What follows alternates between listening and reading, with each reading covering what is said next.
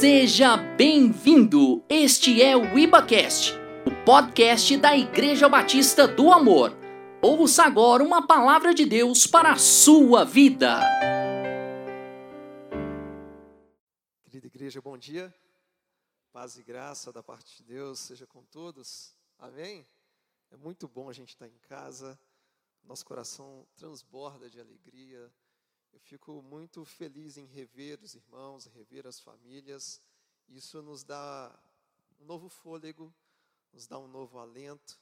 E assim nós somos completamente encorajados a continuar fluindo dentro da missão de Deus e dentro da vocação que Ele nos confiou, tanto a mim quanto a você, porque mesmo num tempo de crise, a Igreja de Jesus continua avançando para a glória do Senhor Jesus.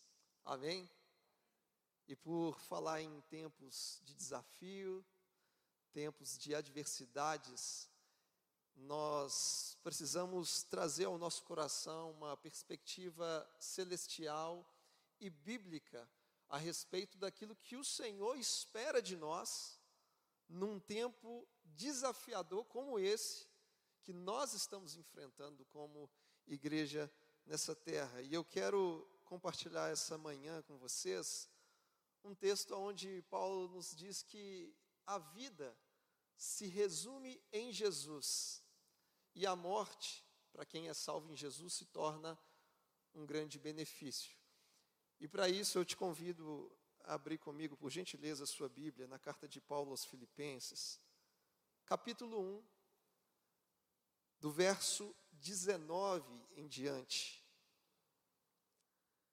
Filipenses, capítulo 1, do verso 19 ao verso 26. Diz assim o texto, palavras do apóstolo Paulo: Porque estou certo de que pela súplica de vocês e com a ajuda do Espírito de Cristo, isso resultará em minha libertação. A minha ardente expectativa e esperança é que em nada serei envergonhado, mas que com toda ousadia, como sempre, também agora, Cristo será engrandecido no meu corpo, quer pela vida, quer pela morte. Porque para mim, o viver é Cristo e o morrer é lucro. Entretanto, se eu continuar vivendo, poderei ainda fazer algum trabalho frutífero. Assim, não sei o que devo escolher. Estou cercado pelos dois lados e tenho o desejo de partir e estar com Cristo, o que é incomparavelmente melhor. Mas por causa de vocês, é mais necessário que eu continue a viver. E convencido disto, estou certo de que ficarei e permanecerei com todos vocês, para que progridam e tenham alegria na fé. Desse modo, vocês terão mais motivo de se gloriarem em Cristo Jesus por minha causa, pela minha presença de novo no meio de vocês. Só até aí, você pode fechar os seus olhos por um instante. Senhor, nós te agradecemos por essa manhã, Pai. Te agradecemos pelo privilégio que temos de nos reunir como congregação, como igreja do Senhor nessa terra, Pai. Nós te louvamos pela oportunidade de podermos ouvir a tua verdade que transforma a nossa vida, a verdade que nos consola num tempo de desolação, nós nos alegramos porque o teu Espírito nos dá um novo fôlego por meio da esperança proveniente da verdade da tua sagrada Escritura, Pai. E nós te pedimos nessa manhã que o teu amor possa inundar os corações, para que o teu amor lance fora todo medo, todo pavor, todo pânico e tudo aquilo que não vem do teu coração para cada um de nós, Pai.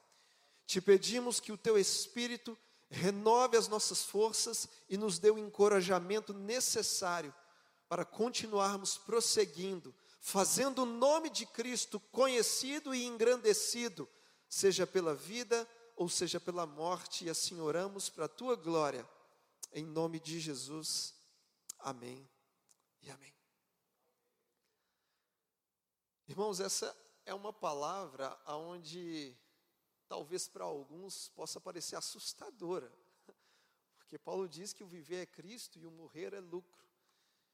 E a gente está vivendo um tempo tão delicado, onde nós temos, infelizmente, perdido muitas pessoas queridas, pessoas próximas, pessoas que nós amamos profundamente.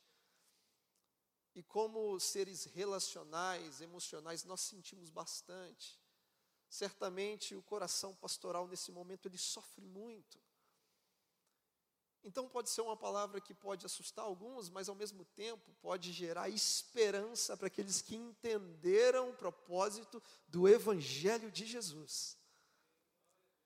Porque o apóstolo Paulo, quando ele escreve essa carta, o contexto em que ele está inserido é um contexto completamente desfavorável. Paulo, ao escrever essa carta, ele está preso em Roma.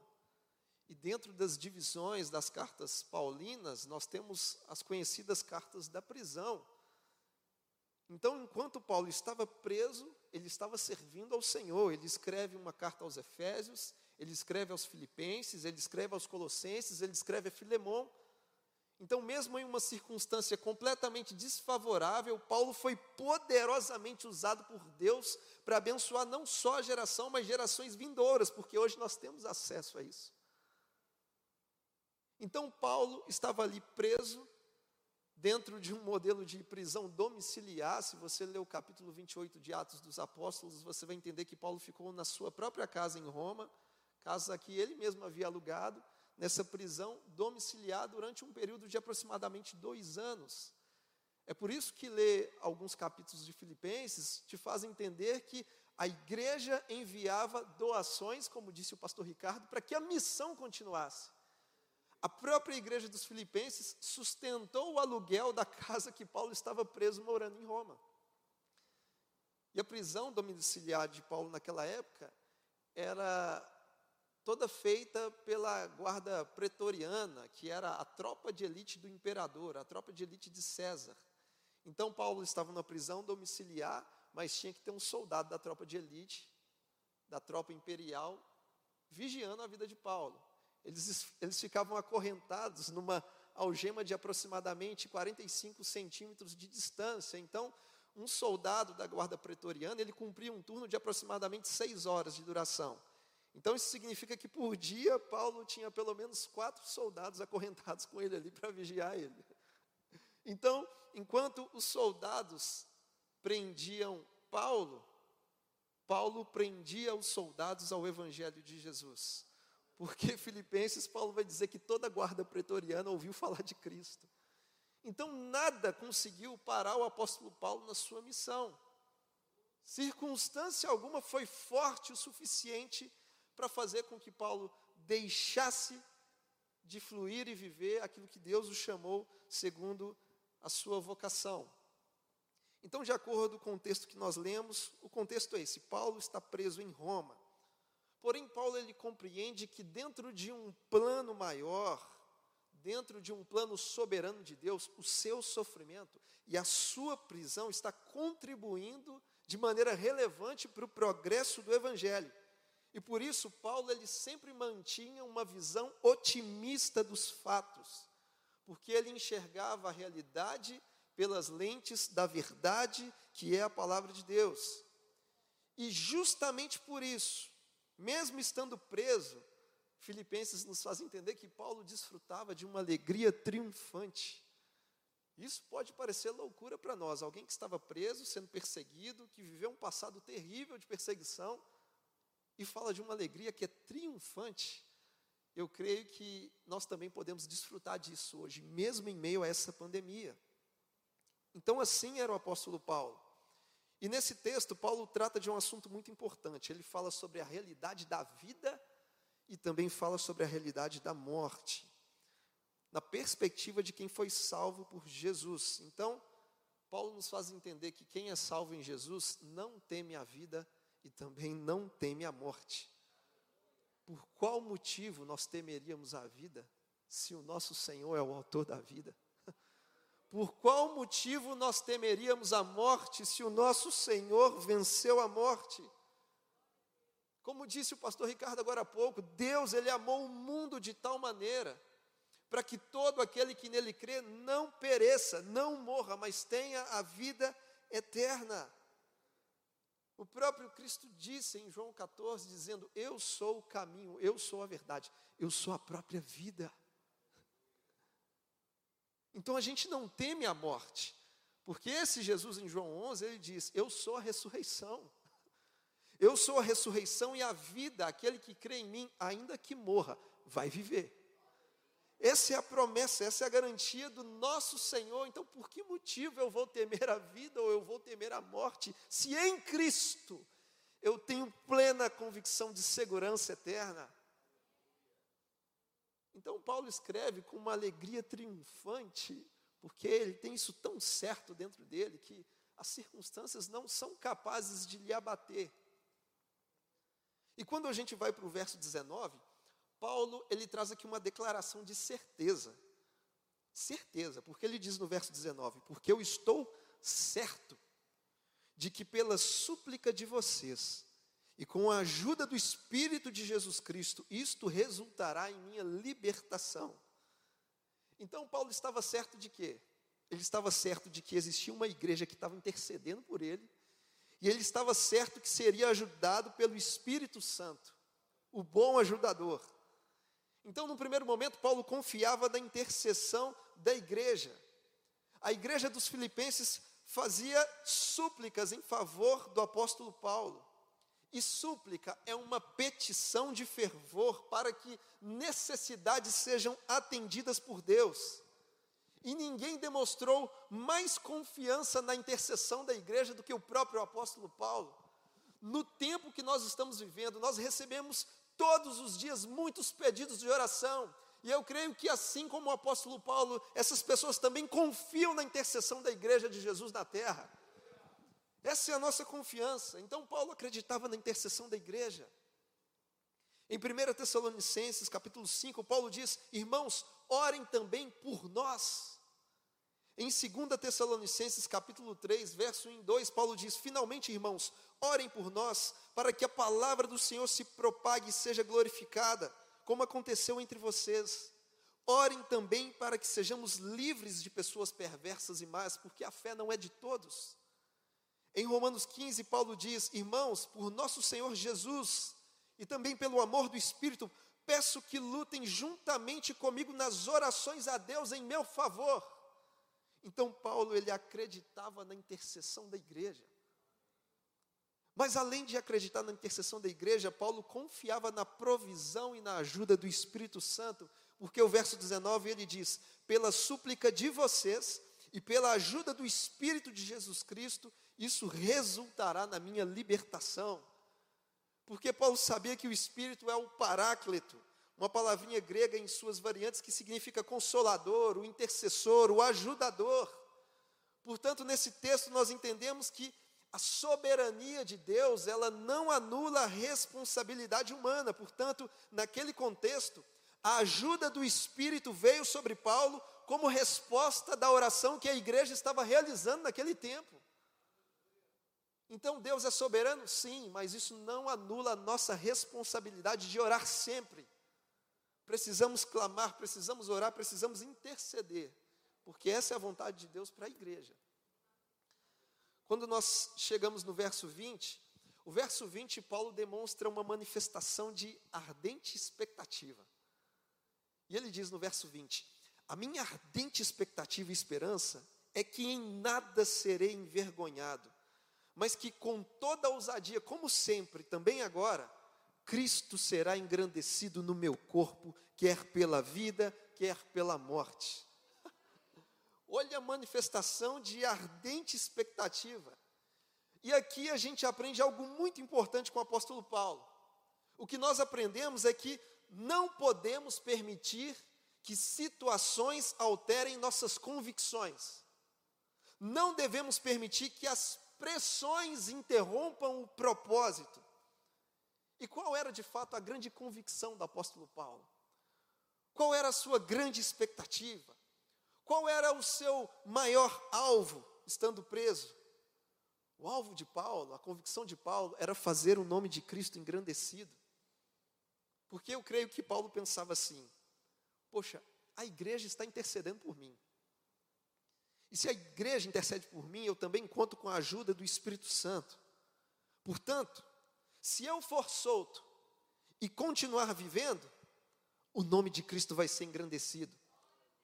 Mas se eu continuar preso e for condenado à morte, o nome de Cristo também vai ser engrandecido, seja pela minha vida ou seja pela minha morte, porque não é a circunstância que determina a missão, mas é a missão que dá sentido para continuarmos avançando diante de qualquer circunstância.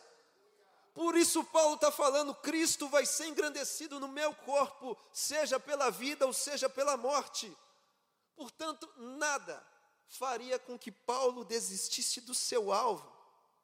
A situação não tinha poder para mudar a convicção do apóstolo, porque quando a decisão interna é firme, não adianta a pressão externa ser forte, nada muda dentro do cristão. Então não podemos permitir que situações alterem nossas convicções. Se mantenha focado na vocação de Deus para a sua vida. Se mantenha focado naquilo que Jesus te chamou para viver e fazer para a glória dele. Nada pode te parar e mudar essa convicção dentro de você. Mas no verso 21, Paulo ele explica o porquê porquê que ele tinha tamanha certeza, o porquê que ele tinha uma expectativa ardente diante de Deus. E ele dá a resposta, o porquê que ele tinha tudo isso. E ele diz no verso 21, porque para mim o viver é Cristo e o morrer é lucro. Para Paulo o viver era Cristo, para Paulo o morrer era lucro. Para a igreja de Jesus hoje, o viver é Cristo. Para nós, o morrer é lucro. E quando Paulo diz que o viver é Cristo, implicitamente ele está dizendo que deixou de viver para si mesmo, que deixou de viver para suas vontades, que deixou de viver para suas paixões, que deixou de viver até mesmo para sua perspectiva humana rasa e falida, para poder viver somente para Cristo porque viver para Cristo é sempre viver para a glória de Deus. Se o nosso viver não for Cristo, a nossa vida será um desperdício, pois quem não vive para Cristo não está vivendo de verdade. Portanto, a nossa vida inteira deve estar contida em Jesus. A nossa vida inteira deve estar contida em Cristo. É isso que Paulo escreve aos Gálatas, dizendo: Eu estou crucificado com Cristo, logo, já não sou eu quem vivo, mas Cristo é quem vive em mim. Por isso ele diz: o viver é Cristo. Em 2 Coríntios capítulo 5, Paulo diz que Jesus morreu por todos, para que os que vivem não vivam mais para si mesmos, mas que vivam para aquele que por eles morreu e ressuscitou. Então a vida de, de Paulo é Jesus. A vida de Paulo é crise, é Cristo. Em todo tempo ele pensa em Jesus, ele fala de Jesus, ele proclama o amor de Jesus. Mas ele diz, de um lado, viver é Cristo, ele complementa o versículo 21 dizendo: Mas o morrer, para mim, que sou salvo em Jesus, é lucro. E quando Paulo diz que morrer é lucro, ele está dizendo que a morte do cristão é um grande benefício. Pois quando o nosso corpo experimenta o túmulo, a nossa alma experimenta a glória. Para quem está em Jesus, a morte não é mais um problema. Entenda isso essa manhã.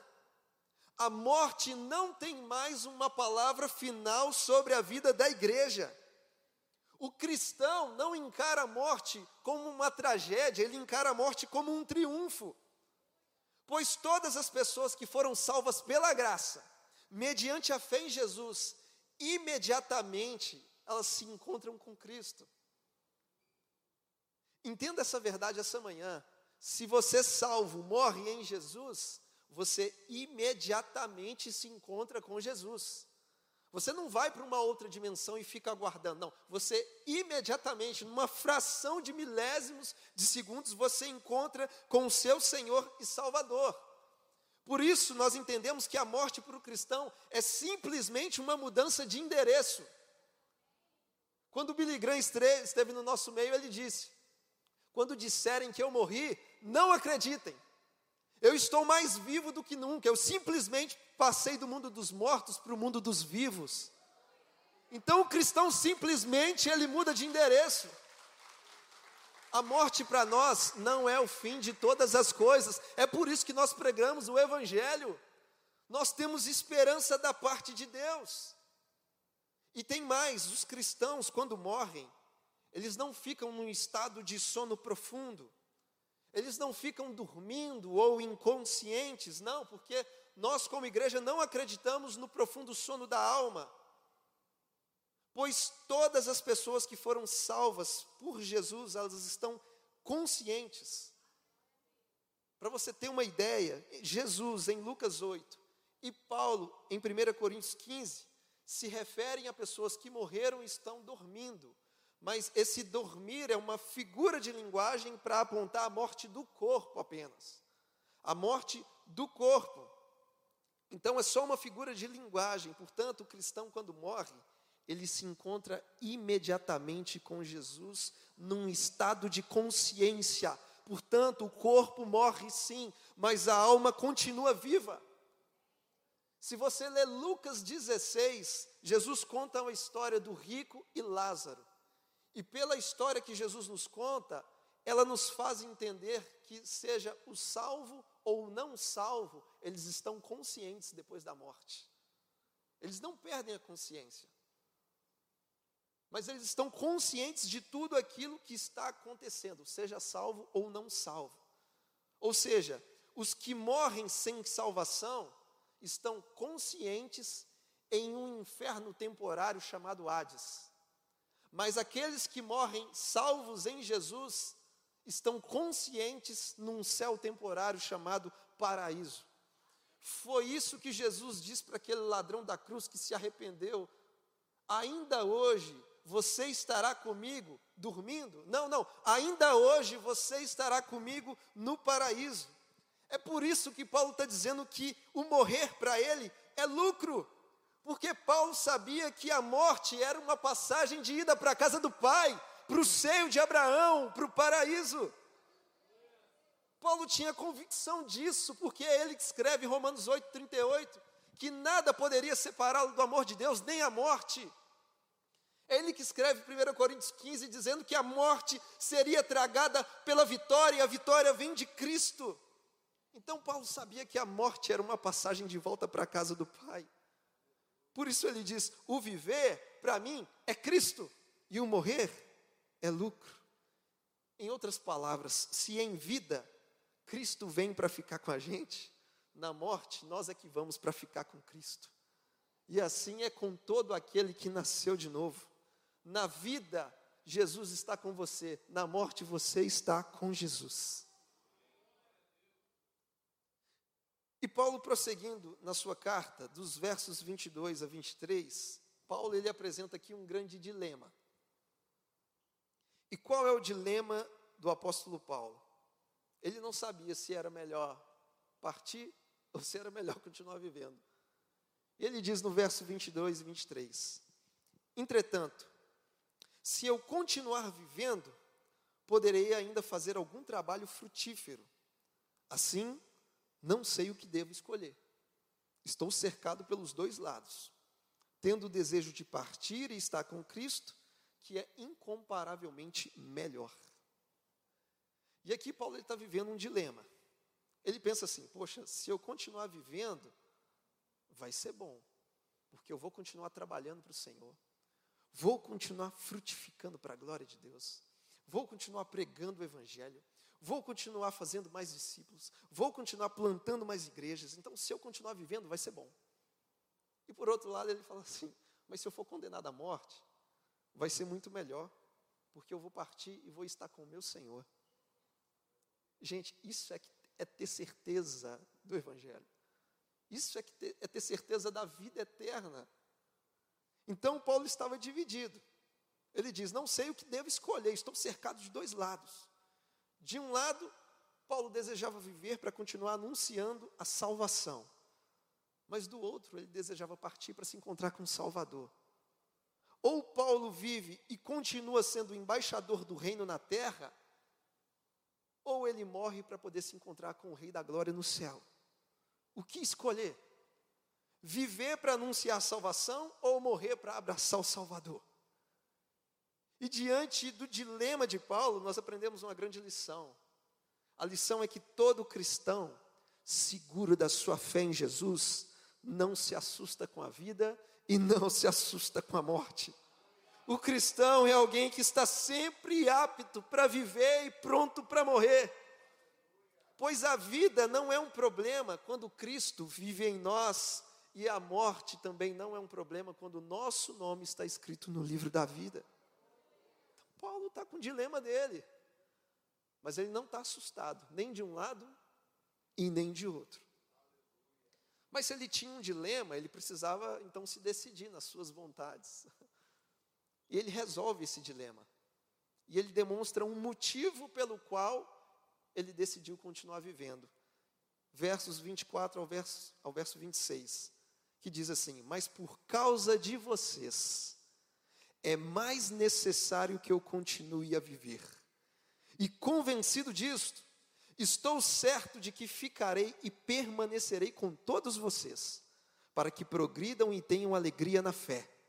Desse modo, vocês terão mais motivos para se gloriarem em Cristo Jesus por minha causa, pela minha presença de novo no meio de vocês. Então aqui Paulo ele resolve o seu dilema. Porque Paulo sabia que partir e estar com Cristo, ele diz que é muito melhor. É incomparavelmente melhor. Mas ele encontra um motivo para continuar vivendo nessa terra, e o motivo se chama igreja. Porque ele está escrevendo para quem? para uma igreja. Ele diz: por causa de vocês, é mais necessário que eu continue a viver. Portanto, Paulo tinha duas escolhas.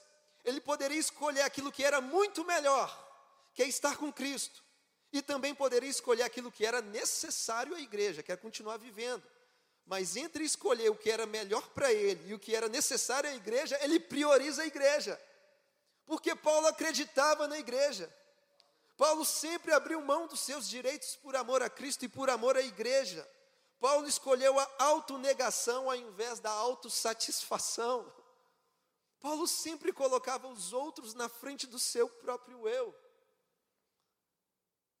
E por isso eu pergunto para a nossa reflexão essa manhã, quando nós enfrentamos um dilema, o que, que nós escolhemos? A autonegação ou a autossatisfação? Quando nós precisamos decidir alguma coisa, escolhemos aquilo que é bom apenas para nós ou aquilo que é melhor para a igreja, ou aquilo que é melhor para os outros. O que é que você tem mais realizado? As suas vontades ou as necessidades do corpo de Cristo? E para resolver esses dilemas que todos nós passamos por eles, Talvez a solução está naquilo que o próprio Paulo disse em Filipenses 2, 3 e 4. Não façam nada por interesse pessoal ou vaidade, mas por humildade, cada um considerando os outros superiores a si mesmo, não tendo em vista somente os seus próprios interesses, mas também os dos outros. E por aqui eu encerro, dizendo que como igreja, nós devemos nos lembrar do exemplo de Paulo. Ele se manteve firme e convicto da sua vocação em Deus. Tudo que Paulo mais queria é que Cristo fosse engrandecido através do seu corpo, seja pela vida ou seja pela morte. Portanto, não permita que situações alterem as suas convicções se mantenha firme na vocação de Deus para a sua vida, porque não é a circunstância que determina a missão, mas é a missão que dá sentido para a igreja continuar avançando em qualquer circunstância. Porque quando a decisão interna é firme, não adianta a pressão externa ser forte, porque isso não muda dentro de nós. Será que nós já entendemos que para nós o viver é Cristo e que o morrer é lucro? Será que nós estamos aptos para viver e prontos para morrer? Afinal de contas, por qual motivo nós teríamos medo da vida, se Jesus é o autor da vida? E por qual motivo nós teríamos medo da morte, se o nosso Senhor já venceu a morte? Foi Ele quem disse: Eu sou a ressurreição e a vida. Aquele que crê em mim, ainda que morra, viverá. Se o nosso viver não for para Cristo, a nossa vida será um desperdício. Pois quem não vive para Cristo não está vivendo de verdade. A nossa vida inteira precisa estar contida em Jesus. É Paulo que diz: Já estou crucificado com Cristo. Agora vivo, não mais eu, mas Cristo vive em mim.